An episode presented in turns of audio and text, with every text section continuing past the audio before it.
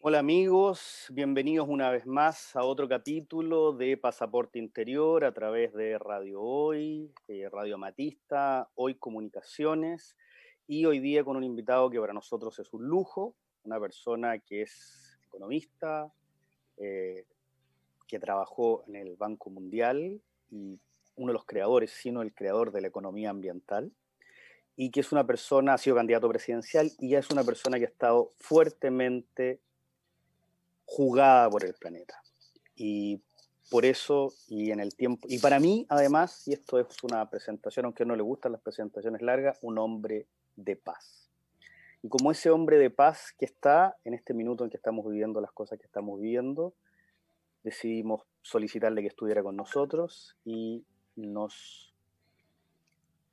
acompaña hoy y nos honra con su visita. Muchas gracias y bienvenido Alfredo Sfer. Gracias, Gracias por la invitación. Mira, ahí, lo, primero, eh, se, escucha un poco bajito, pero bueno, no nos ha dicho nada nuestro productor, así que me imagino que se estará escuchando bien. Sí, voy a levantar la voz. Sí, un poquito bajo se escucha, pero si levanta la voz, como dice él, se puede escuchar mejor. Perfecto.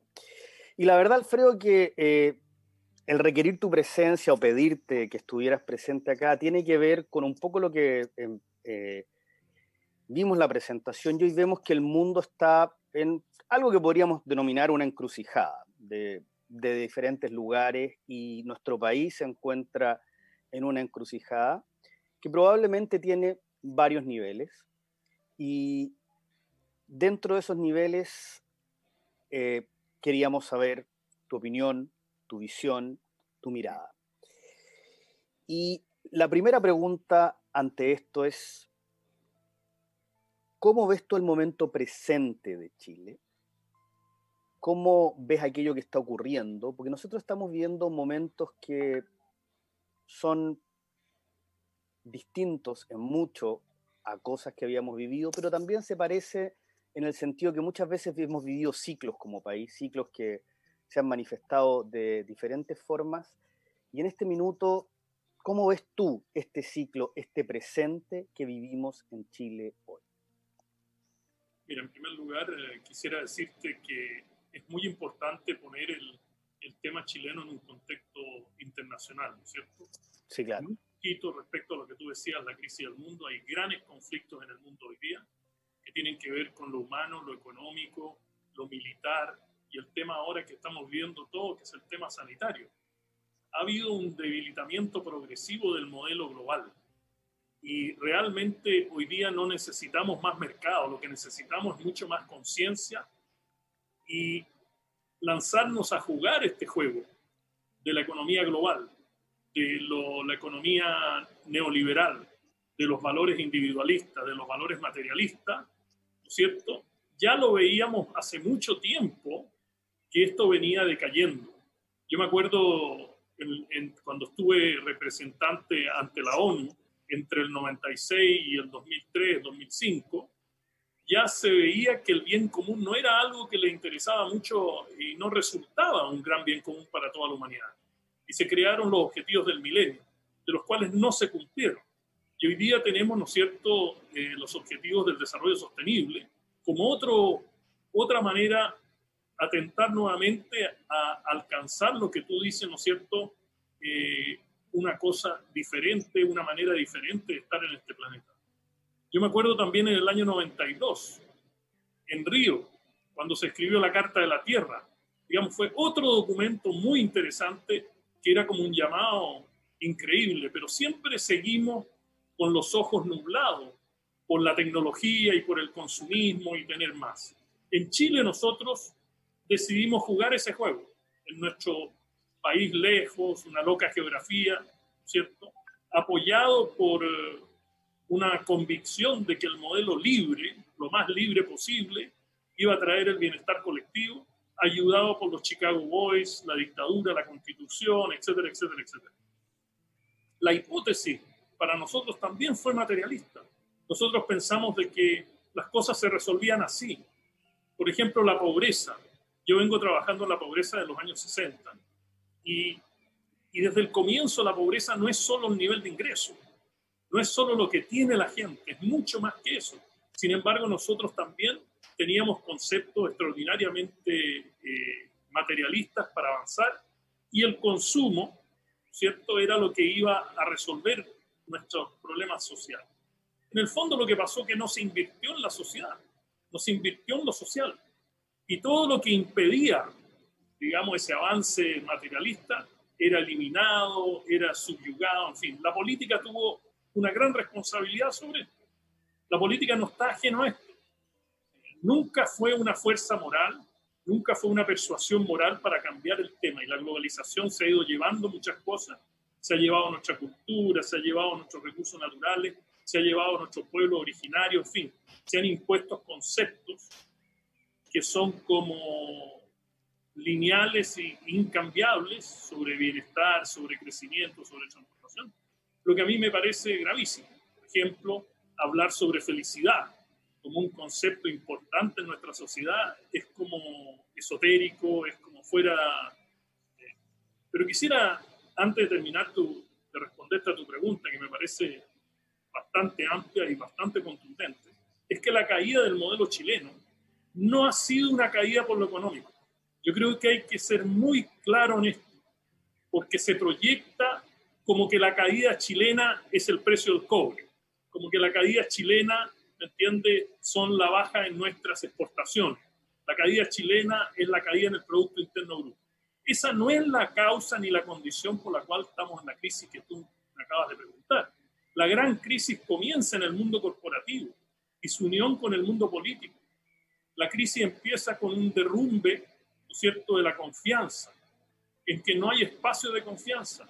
Y ese derrumbe, en el fondo, nos empieza a mostrar a nosotros una cantidad de debilidades del sistema, como el sistema judicial, como el sistema institucional chileno, como el sistema de participación social. Hoy estamos yendo de una sociedad de mercado a una sociedad de derecho.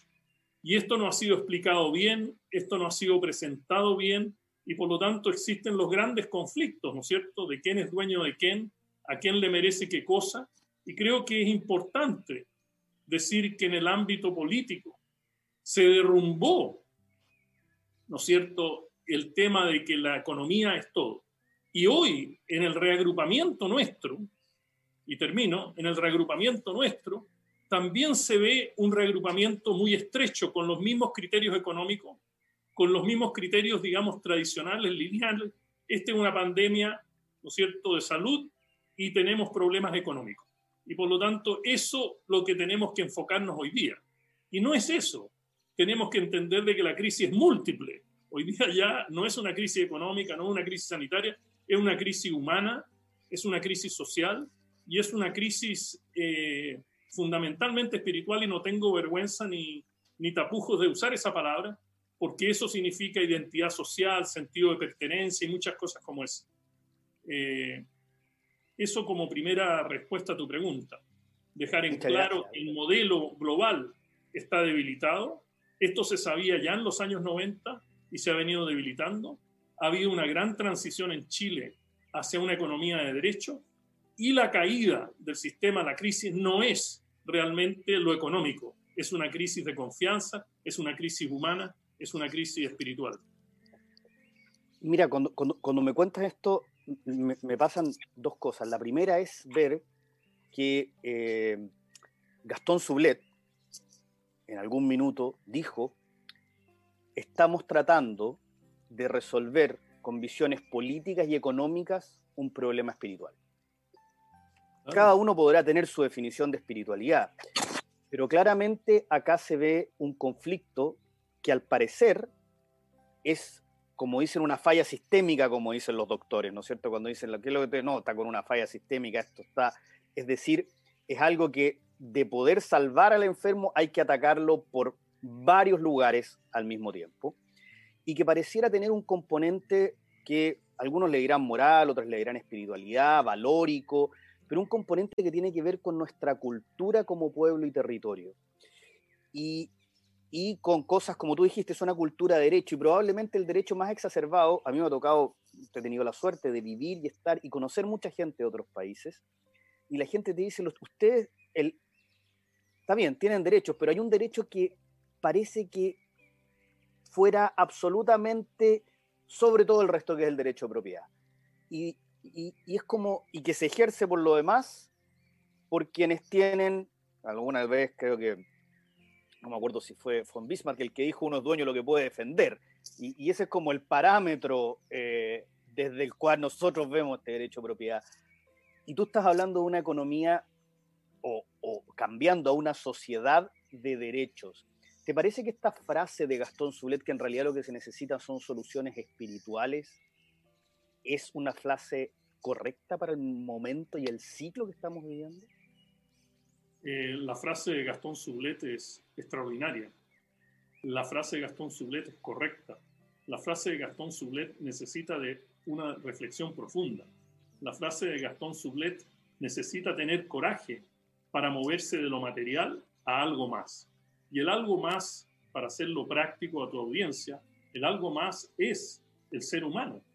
El algo más es la naturaleza. El algo más es la comunidad. O sea, hoy día ¿no es cierto? Estamos viendo este, este ciclo que se empieza a derrumbar para llegar a otro estado. Y eso necesita de mucho coraje, necesita de mucha confianza, necesita de mucho liderazgo.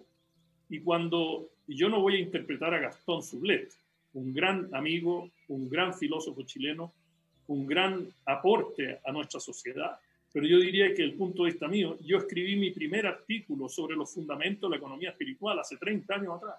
Y la gente creyó que eso era una locura. ¿Cómo tú mezclas la espiritualidad con la economía, con la política? El tema es que la espiritualidad no es estar cerrado, con los ojos cerrados, ¿no es cierto?, haciendo meditación. Eso no, no, esa es una interpretación absolutamente fuera de lo correcto. Voy a poner la espiritualidad en un contexto muy simple a nivel personal y a nivel colectivo. A nivel personal yo puedo decidir en mi camino, en búsqueda de mi propio ser, en búsqueda de mi identidad, en búsqueda de mi propia felicidad, la autorrealización de la compasión, por ejemplo. ejemplo.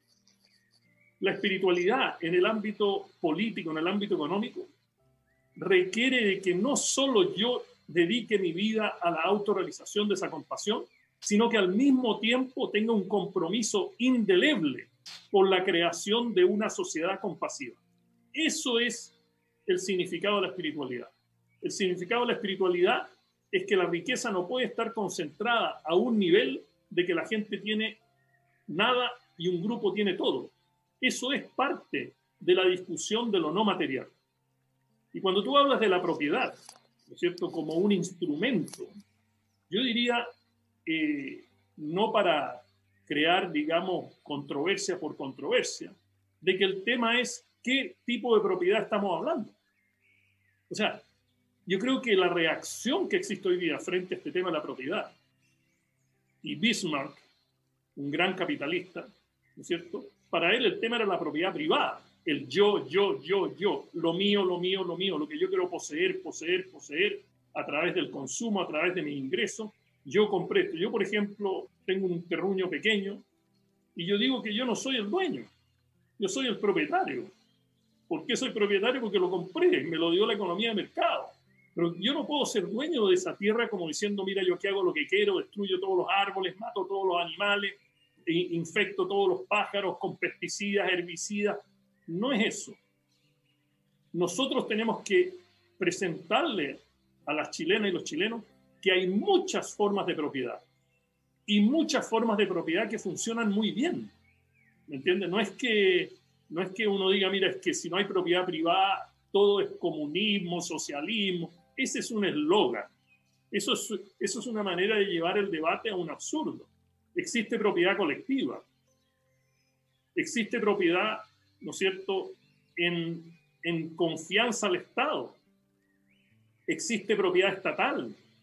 Existe propiedad comunitaria yo me acuerdo cuando estaba Eduardo Frei Montalva en los años 70. ¿Te acuerdas tú? Bueno, yo era súper joven, yo no sé si estaba en esa época, pero yo iba a los trabajos verano, hablábamos de cooperativismo, hablábamos de una cantidad de conceptos, ¿me entiendes? Que era eso, lo comunitario, el concepto de asentamiento en la reforma agraria era una forma comunitaria, que exitoso o fracasó, eso lo podemos discutir. Pero yo quiero decir de que cuando hablamos de la biodiversidad del planeta, cuando hablamos del aire, cuando hablamos de los océanos, cuando hablamos de los bosques nativos, cuando hablamos de las playas, cuando hablamos de los glaciares, cuando hablamos de la flora y fauna, cuando hablamos de las semillas, imponerle un criterio de propiedad privada es simplemente eliminar una cantidad de opciones y por lo demás, Cristian, sabemos cuál es el resultado de la propiedad privada. La propiedad privada no es la panacea. Y con eso no estoy proponiendo eliminar cosas, sacar la gente, nacionalizar. Eso sería una manera muy, muy eh, simplista de, de interpretar lo que yo estoy diciendo. Lo que yo estoy diciendo es que tenemos hoy día la opción de ver muchas maneras de gestionar eso. Y termino con un ejemplo. Yo he dicho que la constitución chilena debe reconocer que todos los recursos naturales de Chile son de la ciudadanía presente y de las generaciones futuras. Y el Estado debe ser un garante de estos, de estos derechos. Y eso no es irse a, un extremo político. O sea, la gente nos pone en una dualidad falsa. ¿Me entiende? La gente nos pone entre dos extremos. Eso no, no, no es así.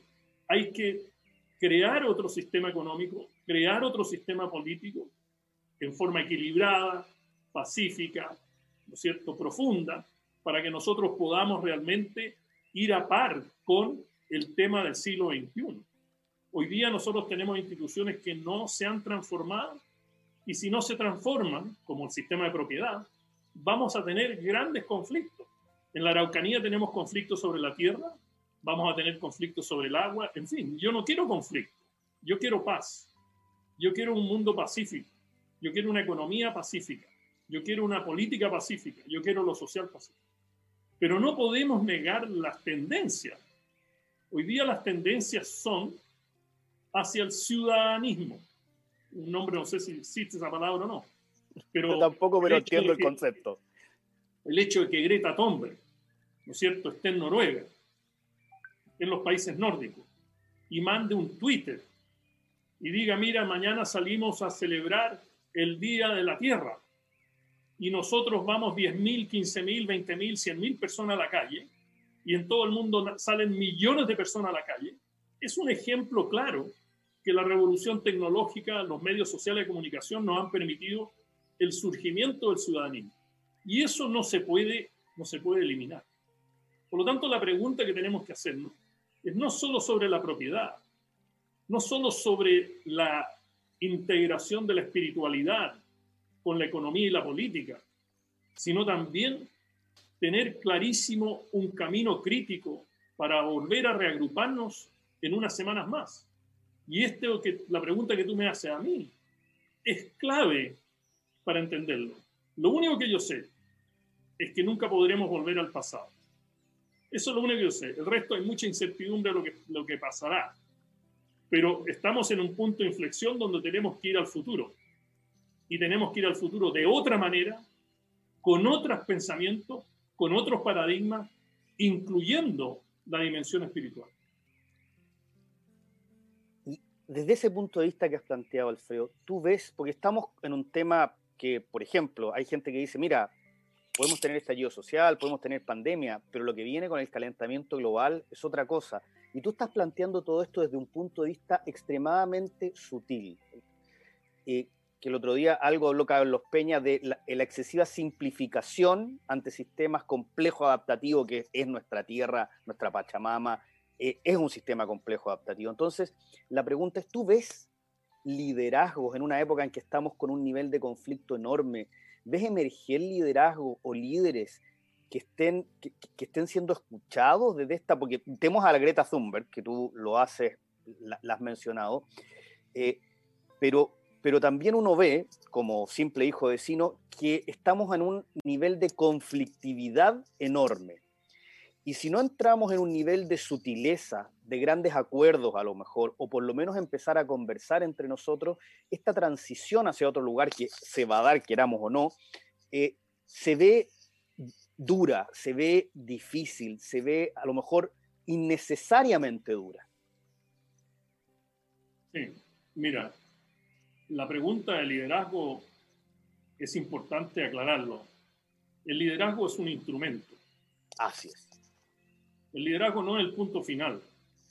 Por lo tanto, la pregunta es si los liderazgos que tenemos hoy satisfacen el horizonte al cual nosotros queremos llegar. Hay líderes para todo. Hay líderes corporativos, hay líderes políticos, hay líderes espirituales, hay líderes de toda naturaleza, comunitarios, hay líderes sociales. El tema para todos estos líderes, todos estos líderes, es que si la forma de liderazgo que ellos tienen contribuye a un punto final que todos queremos llegar. Primero, necesitamos un líder consciente, consciente de sí mismo y consciente de todo el resto. ¿Qué significa un líder consciente? Un líder que tiene la sensibilidad para poder captar el momento histórico que estamos viviendo, que tiene la sensibilidad para hacer y formar prioridades, dejar lo irrelevante y meterse en lo relevante, que es capaz de ser un verdadero eh, representante, un verdadero hijo de su propia comunidad. No una cosa que viene de arriba en paracaídas porque yo pertenezco a un partido político, porque yo pertenezco a una religión, porque yo pertenezco a esto, lo otro. No. Hoy día en el ciudadanismo necesitamos una conciencia inmensa sobre el ser humano, sobre el ser humano en el ámbito colectivo y por último, aunque parezca esotérico, sobre lo planetario porque el, COVID-19 no lo hicimos nosotros, el COVID nos llegó a nosotros. Y así nos están llegando muchas cosas. Por lo tanto, este nuevo líder consciente tiene que tener otra mentalidad, tiene que tener otra experiencia, tiene que tener otra capacidad de almacenaje, porque como tú decías, esto es muy complejo. Por lo tanto, necesitamos abrazar mucho más de lo que abrazamos antes. Pero es esencial que los nuevos líderes logren aglutinar la sociedad, ¿me entiendes? Como resultado de un nuevo despertar, no como una lucha interminable, y que se logre un consenso, pero no un consenso como una negociación detrás de, cuatro paredes, de que se logre un consenso en que la gente se identifique con eso. Por eso que el líder tiene que nacer, tiene que nacer de, de un espíritu comunitario. El líder hoy día tiene que entender de que no se trata de mandar de arriba para abajo, no se trata de dar órdenes. Oye, yo soy el líder X y por lo tanto todos me siguen. No. Yo escribí un libro sobre el Tao, ¿no es cierto? La filosofía del Tao, del ser, de lo que no se ve, el Tao de la política, el Tao de la ciudadanía, el Tao de la administración de empresas. Y así, Acabamos de sacar un libro con un colega en Estados Unidos sobre el liderazgo consciente para una sociedad sustentable. El tema es cómo llegamos a ese liderazgo. ¿La educación permite ese liderazgo? ¿Las relaciones sociales permiten ese liderazgo? ¿Lo que estamos haciendo permite que surjan nuevos liderazgos? Yo creo que en Chile hay una falta de entendimiento de esto y por lo tanto vemos la misma gente todo el tiempo. Un círculo de personas que, que siguen en lo mismo, que cambian las palabras, que cambian un poco eh, las imágenes, pero es lo mismo. Cuando uno ve las encuestas y uno dice, ¿cuál de esto verdaderamente es el líder que corresponde a este nuevo milenio? ¿Cuál es el líder que puede aglutinar nuestra sociedad? Por ejemplo, yo hablé de los espacios de confianza. ¿Cuál es el líder que puede proveer espacios de confianza? Nosotros tenemos que tener en, nuestra, en nuestras escuelas desde, desde kinder hasta el final de las universidades, cursos, prácticas, experiencias de liderazgo. Esto es importantísimo. Hoy día hay un tema serio con el liderazgo. Más aún cuando tú me preguntas sobre la paz. Para darte un ejemplo concreto, el líder y la paz, porque naturalmente el líder tiene mucho que ver. Piensa tú en el Medio Oriente, ¿no? Piensa tú en África. O sea, si, no hay un liderazgo diferente, es prácticamente imposible que nosotros logremos la paz. ¿Cuáles eran los líderes de la paz antes y aún hoy? El paradigma tradicional de la paz ha fracasado. es un paradigma que tiene tres partes y se trata de combinar de alguna manera para salir. La primera parte del paradigma de la paz es la ayuda económica. Eh, siempre, yo he estado en algunas reuniones, siempre se habla, mira, la ayuda económica, aquí por ayuda económica, si la gente tiene más, si la gente materialmente está mejor, estamos dispuestos a, ver cómo funciona el tema de la paz. Lo segundo, el balance armamentista, lo que imponía Kissinger, cierto? La famosa teoría del balance del poder, de darle armamento a los dos lados para que así haya como un miedo de, de, como llamaban el detent, ¿no? Lo detonante, eliminar el detonante. Y él jugó un papel clave en eso. Armó a Irán, armó a, muchos países, a Filipinas, y después se cambió la, la, cosa política y eso fue un desastre porque las armas quedaron en manos del otro lado. Y finalmente la negociación. Ese paradigma no ha funcionado. Primero, porque no hay ninguna relación entre economía y paz. Y además tiene entre líneas una filosofía a decir que los pobres son conflictivos y los ricos son pacíficos. ¿No es cierto? Si Cosa que no es real ni de lejos. No es real, no existe, nunca existió. Porque son los países más desarrollados los que crean los conflictos. En relación a lo armamentista, cuando el hijo Bush, el segundo Bush, fue al Congreso, demen permiso para ir a la guerra y yo les traigo la paz. Y yo dije, este gallo está loco. O sea, ¿cómo tú a través de la guerra vas a conquistar la paz? Es imposible. Y por último, la negociación es siempre importante. Yo siempre he estado por negociar, negociar, negociar. Pero tú tienes que haber autorrealizado la paz para saber lo que estás negociando. Entonces las negociaciones paran un poco la guerra, no hay paz, paran un poco la guerra por un tiempo y se vuelve a reproducir la guerra. Hoy, el nuevo líder, ya que la pregunta es sobre el liderazgo, tiene que entender la paz de otra manera. El fundamento más vital de la paz mundial es la paz interior. Sin paz interior no hay paz mundial. La cultura de la paz empieza en nuestra mente, empieza en nuestros corazones. Y esto no es un eslogan, esto no es algo esotérico, eso lo conocemos todos los días. Lo estamos viendo hoy día cómo se quiebra la paz en la familia con la violencia intrafamiliar. O sea, no es un tema de que la paz es una cosa, la paz es un estado del ser. Tú no la compras en el supermercado. En el supermercado no venden paz. Pero para que haya paz interior, tenemos que entrar en grandes procesos de sanación. ¿No es cierto? Estrés, eh, depresión, etcétera, etcétera. Y para eso no podemos dejar fuera la naturaleza. Y por eso que yo estoy interesado en el ecologismo, en la naturaleza, naturaleza, sanación, paz interior, paz mundial. Ese es el líder que necesitamos. No necesitamos el líder de negociación de dinero, de armamento. Eso está fuera. Perfecto. Gracias, Alfredo. Vamos a tener ir ahora, perdón, a una tanda comercial y volvemos en tres minutitos. Amigos, bienvenidos de vuelta a Pasaporte Interior, Radio Hoy, Radio Matista, Hoy Comunicaciones. Estamos hoy día, como habíamos dicho, con un invitado para nosotros de lujo, don Alfredo Seriunis, y estábamos hablando de la situación del mundo actual y dando una mirada. Y desde esa mirada quedamos en el tema de la paz. Y tocando el tema de la paz, hay una pregunta que queremos ver, porque lo que queremos hoy día es escuchar la visión de nuestro ilustre invitado. Y es que hoy hay gente y uno ve en el mundo una profunda desazón en, en, estos enorme cantidad de ciudadanos que existen en el mundo.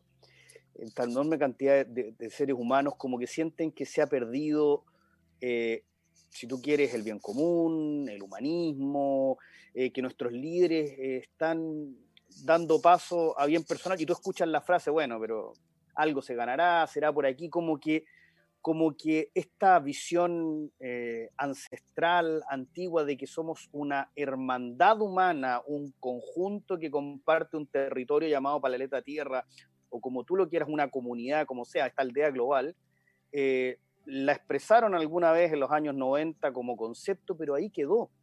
Y que en la sociedad yo veo a mis amigos, a mis grupos de interés, esto, lo otro, y que finalmente eh, no hay una apuesta en común. Es como que esta cosa entre Hobbes y Locke, ¿no es cierto? Que Hobbes decía que el hombre era un lobo para el hombre, es como que ahí estamos y que y, de alguna manera normalizamos eso y no hay opinión en contrario. ¿Cómo ves tú eso? ¿Qué, piensas que, que, pudiéramos tener? que hablamos de los liderazgos, a lo mejor que liderazgos, pero, pero más, ¿hay algo o algo que nos pueda llevar por este camino del medio? Qué linda pregunta, Cristian, me emociona, muy bonita pregunta. Eh, espero responderla a la altura. Yo creo que tenemos que ir al, al, al meollo de, de, lo que tú dijiste sobre Locke, ¿no es cierto? Y estos filósofos, y es la concepción del ser humano. O sea, si nosotros tenemos una concepción occidental, y eso es no solo ellos, muchos de los filósofos ¿no es cierto?, presentaban al ser humano como un egoísta, como que los intereses de él primero, de que el ego va primero y que eso ha sido un error garrafal. Eh, yo estoy estudiando un curso en la Universidad de Hong Kong en este momento sobre filosofía china en relación a, al mundo actual y uno se da cuenta de que los filósofos chinos tenían una visión muy diferente del ser humano. Eh, no, no, no, tenían como punto de partida esta psicología negativa del ser humano, que es la base de la motivación de comprar, comprar, comprar, acumular, acumular, acumular, pegar codazos con el resto del mundo. Ellos no pensaban así.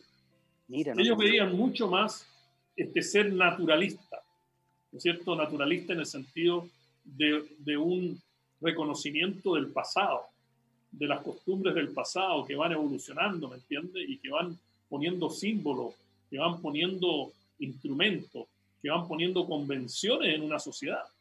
Y no este ser, digamos, que está aquí para destruir la tierra. Yo no voy a acabar con, esa, con ese debate, porque es un debate muy grande, pero solo quisiera decir de que yo no creo, y no estoy abogando aquí la filosofía china, porque tampoco soy un experto, yo estoy simplemente compartiendo mi, lo que viene de mi adentro, es que el ser humano dentro de sí posee una conciencia individual y colectiva en su máxima expresión. Y lo único que necesitamos es accederlo. Pero para ello hay ciertas condiciones. No es tan fácil, dado que ya la tela ha sido pintada, ¿no es cierto?, con muchas cosas, con neoliberalismo, con, eh, en fin, políticas de todo tipo. No hay una no hay una tela blanquita donde uno pueda empezar a dibujar esto. Pero es nuestro deber moral, es nuestra responsabilidad ética de decirle a nuestros hijos que ese no es la naturaleza intrínseca del ser humano, el ser humano es benevolente, el ser humano es bueno, el ser humano es capaz de relacionarse consigo mismo, con su propio espíritu, con su propia divinidad y también con nosotros, pero no solo con los otros seres humanos, sino también con todos los seres sintientes, los animales, los árboles, los insectos, los pájaros, las serpientes, los peces, etcétera, etcétera, etcétera, y la naturaleza en general. Eso tenemos que hacerlo porque es así, por, bueno, todos no, porque no estarán de acuerdo conmigo, pero yo, eso es lo que a mí me interesa como sociedad, un punto de partida positivo, no un punto de partida negativo en que nace el castigo nacen una cantidad de otras cosas para poder cambiar el rumbo de la sociedad. Segundo, es muy importante que restauremos, que restauremos ahora la visión colectiva de la humanidad, porque el coronavirus, el coronavirus es el derrumbe de la humanidad como un colectivo. Nadie lo previó, ¿me entiendes? Nadie sabe cómo resolverlo, ni la medicina sabe cómo resolverlo, los políticos menos, no hablo de los políticos chilenos en este caso, hablo de los políticos norteamericanos, chinos, ellos tampoco tienen idea cómo resolver esto. Y, y ellos, cada uno quiere ir solo. No, yo me, yo me salgo solo. Yo voy por mi vacuna y yo sacando mi vacuna ya, listo, tengo a todos los americanos en perfectas condiciones. Ojalá que la vacuna salga antes que la elección presidencial de noviembre. Una locura. Es una locura. O sea, que la humanidad dependa de una vacuna refleja claramente la crisis que ha generado el COVID y los que vendrán. Entonces, hay que hacer dos transformaciones vitales para responder a esa pregunta. La primera, pasar del COVID al eco-COVID. El COVID viene también por una destrucción del ser humano a las leyes naturales, a romper los patrones ecológicos de los animales, insectos, pájaros, etcétera, que son los transmisores, lo que se llama enfermedades, ¿no es cierto?, zoonéticas, de contagio, eh, porque le hemos roto su sistema. Segundo, hay que pasar del coronavirus al carunavirus. Karuna en sánscrito es compasión. Tenemos que pasar del coronavirus al carunavirus. Si estos dos elementos no se dan, el ECOVID y el carunavirus, es imposible restablecer el colectivo. Y tú puedes aplicar el ECOVID y el carunavirus a todas las actividades humanas, la agricultura, la industria, etcétera, etcétera. Tercero, es importantísimo establecer las bases para poder gozar, para poder tener una experiencia cognitiva, un sentimiento de que es posible un futuro mejor. Y yo creo que nosotros podemos hacer ese futuro. Y la razón por la cual estoy contigo, Cristiano, hoy día, es porque soy optimista, porque creo que es posible. Porque si yo creyera que no es posible y que todas las cartas ya se jugaron, entonces no estaría haciendo esta presentación. Y finalmente, tenemos que entender que no solo el ser humano tiene una mente que ya está completamente desarrollada, completamente preparada y tenemos que accederla. Por lo tanto, Karuna, compasión está ahí, amor está ahí, cooperación está ahí, solidaridad está ahí, no hay que ir a buscarla, no hay que, no, hay que cultivarla, hay que autorrealizarla. Pero hay que tener presente de que ese cambio en nosotros nunca, nunca se podrá producir sin un cambio en nuestra concepción de la naturaleza. Naturaleza y ser humano son uno. Y eso es vital. Suena fácil de entender, pero es un cambio paradigmático brutal. Es un, ponerlo en la práctica es un cambio brutal paradigmáticamente. Y la realización que uno tiene que tener para ese cambio paradigmático es que el planeta Tierra, la naturaleza, no es una cosa, es un ser vivo. El día que nosotros entendamos que la naturaleza no es un balance de hierro, de nitrógeno, de agua, balances materiales, ¿me entiende? Que hay que más o menos conservar, que es el ecologismo antiguo. Nosotros necesitamos entender que el nuevo paradigma ecológico nace de entender que la Tierra es un ser vivo. Y tú como educador, en tu calidad de educador, esto es un cambio radical. O sea, nosotros hoy día no tenemos ese cambio. Entonces, llamamos a la autoridad moral.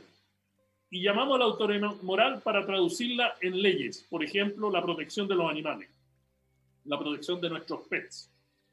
Cuando eso no debería existir, la gente no debería maltratar los animales como una esencia de nuestro comportamiento.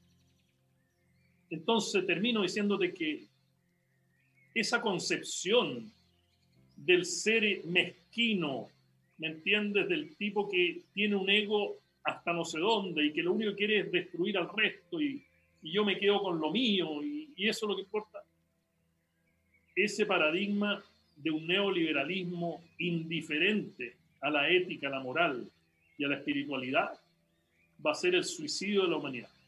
Yo no estoy dispuesto a eso, no por mí, yo ya he vivido 72 años, por mis hijos y por mis nietos, y por los que vendrán, por tus hijos, por tus nietos. Esa es la responsabilidad social. Y no es fácil, pero mientras nosotros pensemos que lo que tú y yo estamos conversando acá es la guinda de la torta, es como el postre, estamos aquí en el postre teniendo una discusión, estamos mal. Esta no es la guinda de la torta, esta es la torta no hay otra torta. ¿Me entiende? O sea, es súper importante este tema. Porque si nosotros partimos con la concepción del ser humano equivocada, vamos a terminar en un destino equivocado. y tú ves porque finalmente este cambio de paradigma que implica entender y comprender desde el corazón que nosotros vivimos en simbiosis con el planeta, no que somos, vivimos arriba del planeta. Hay gente que dice, nosotros vivimos sobre el planeta. No, nosotros vivimos en simbiosis con el planeta. Si no hay árboles, no hay oxígeno, o sea, cosas tan básicas que cuando uno las dice, uno dice, pero ¿cómo tan básico? Bueno, pero es que así de básica es la vida. Eh, tú ves que hay eh, una mirada de llegar a ese lugar, porque ese también es un lugar de paz, porque implica respeto, respeto por cada onza de aire que viene a nosotros, respeto por cada lechuga que nos comemos, respeto por todo aquello que vive sobre la faz de la tierra, algún nivel de respeto. Y hoy estamos en un minuto en que vemos que los conflictos, desde, desde los eh, legales, desde los políticos, desde los poderes económicos, grandes poderes del mundo, digamos China, Estados Unidos, que se están de alguna manera reacomodando, parece que eso de entender que vivimos en simbiosis con el planeta como que no estuviera presente, como que, como, ¿cómo podemos nosotros como ciudadanos de a pie tratar de decirle a nuestros líderes, nuestros políticos, nuestra élite, el nombre que tú quieras elegir, mira, necesitamos que ustedes también entiendan que vivimos en simbiosis con el planeta. Así es.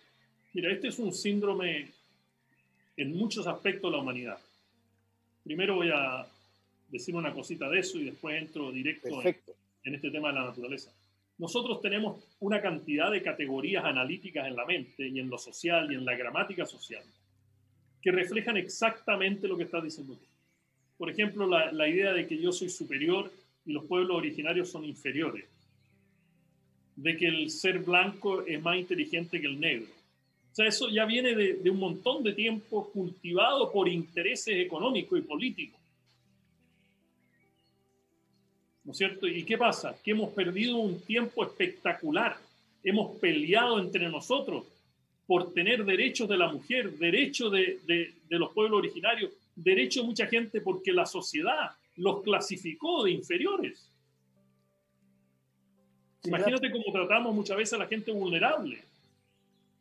Eso, es, eso debiera desaparecer, pero existe, debiera desaparecer. Lo mismo pasa con la concepción de Maslow, este señor que puso una pirámide diciendo que la primera necesidad es la necesidad material y la espiritual está allá arriba.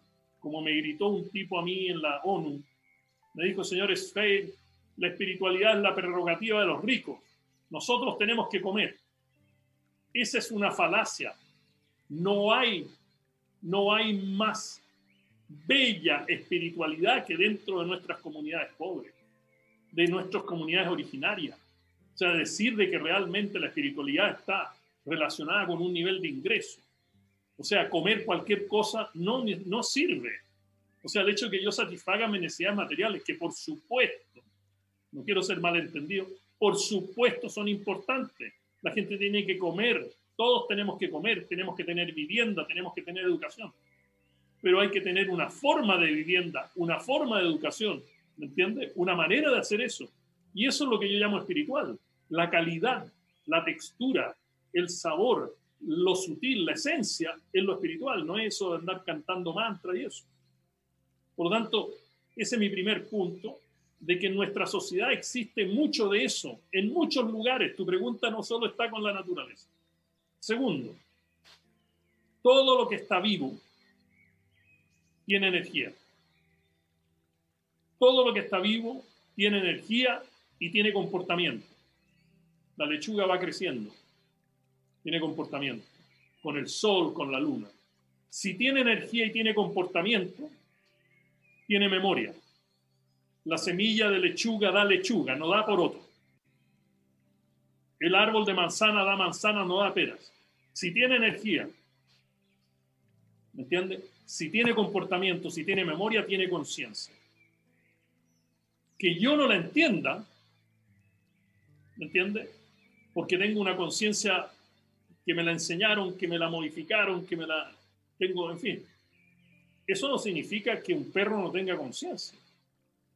Pero nuevamente, el mismo principio ha sido aplicado por un error de interpretación, yo diría, de algunos libros religiosos, de que esto es inferior. Entonces la gente que piensa en esta, que yo llamo la teoría de la inteligencia diferenciada, ellos que creen eso, no tomen más jugo de zanahoria. Porque en el fondo lo que queda del jugo de la zanahoria a nivel ultramolecular es el intercambio de inteligencia, el intercambio de conciencia. El resto se va, en alguna parte del cuerpo se asimila y desaparece. Si la zanahoria no tuviera vida, no tuviera energía, no tuviera comportamiento, no tuviera memoria, no tuviera conciencia que alimente, que nos complemente a nosotros, esto sería un desastre. Imagínate que la creación, el ser humano, ¿de dónde come? No es compatible con nadie. Eso es absurdo. Por lo tanto, yo diría que lo esencial es entender que todo tiene conciencia. Y el paradigma del futuro, la solución de los desastres ambientales del planeta, la solución a la crisis planetaria, recalentamiento global, cambio climático, pérdida de biodiversidad, contaminación de los océanos, suma y sigue, va a depender de cómo la, la conciencia de la humanidad va a interactuar, va a danzar, va a mezclarse y va a generar lo que tú llamas un nuevo camino. Y es esta relación de conciencias la que está haciendo. Pero ¿qué nos limita hoy? Que muchas de las cosas que nosotros comemos son de laboratorio. Nos estamos alimentando de vida de laboratorio. Eso no es lo mismo. La vida del laboratorio en relación a la vida natural tiene una gran diferencia que su principio no es conciencia. La única conciencia que existe en el laboratorio es la conciencia de quien está haciendo el experimento. Y si estamos así en los niveles de conciencia, el resultado va a ser en relación a ese nivel de conciencia. Por lo tanto, el futuro de la humanidad, el futuro del planeta, el futuro de la paz, el futuro de, de todo lo que vamos a hacer va a depender de la conciencia humana y cómo esa conciencia se relaciona con todas las formas de vida, con todas las formas y niveles de conciencia. Nosotros somos, como decías tú muy bien, y estoy de acuerdo, somos uno más, pero uno más interdependientes, uno más no independientes, solos, hacemos lo que queremos. Somos uno más en un océano de interdependencia. Y termino diciéndote que lo que nos gobierna hoy es la ley de la correspondencia. Lo de afuera es como lo de adentro, lo de adentro es como lo de afuera. Y mientras nosotros no cambiemos nuestra conciencia, el mundo externo no va a cambiar. Muchas gracias, Alfredo. Muchas gracias, Alfredo. Realmente seguiríamos hablando horas y preguntándote horas cosas, pero el tiempo es un tirano, especialmente en los medios de comunicación. Cronos no perdonó ni a sus hijos, dicen por ahí. Entonces, bueno, eh, agradecerte realmente de todo corazón eh, tu disponibilidad, tu disposición, eh, recordar esto como adentro es afuera y la paz parte por dentro de nosotros. Y agradecer también la labor que estás haciendo. Yo, en lo personal, y aquí me voy a dar un lujito, creo que líderes como tú eh, son lo que necesita este planeta y especialmente este país. También, y, y, tu productor ahí también, somos todos líderes, lo importante es materializarlo hoy. Materializarlo. Muchísimas gracias, Alfredo. Gracias a usted. Lo vuelvo a decir nuevamente. Y bueno, esperamos tenerte acá en otra oportunidad. Mucho éxito y mucho éxito amigos, que estén muy bien y los esperamos en otra edición de Pasaporte Interior. Muchísimas gracias.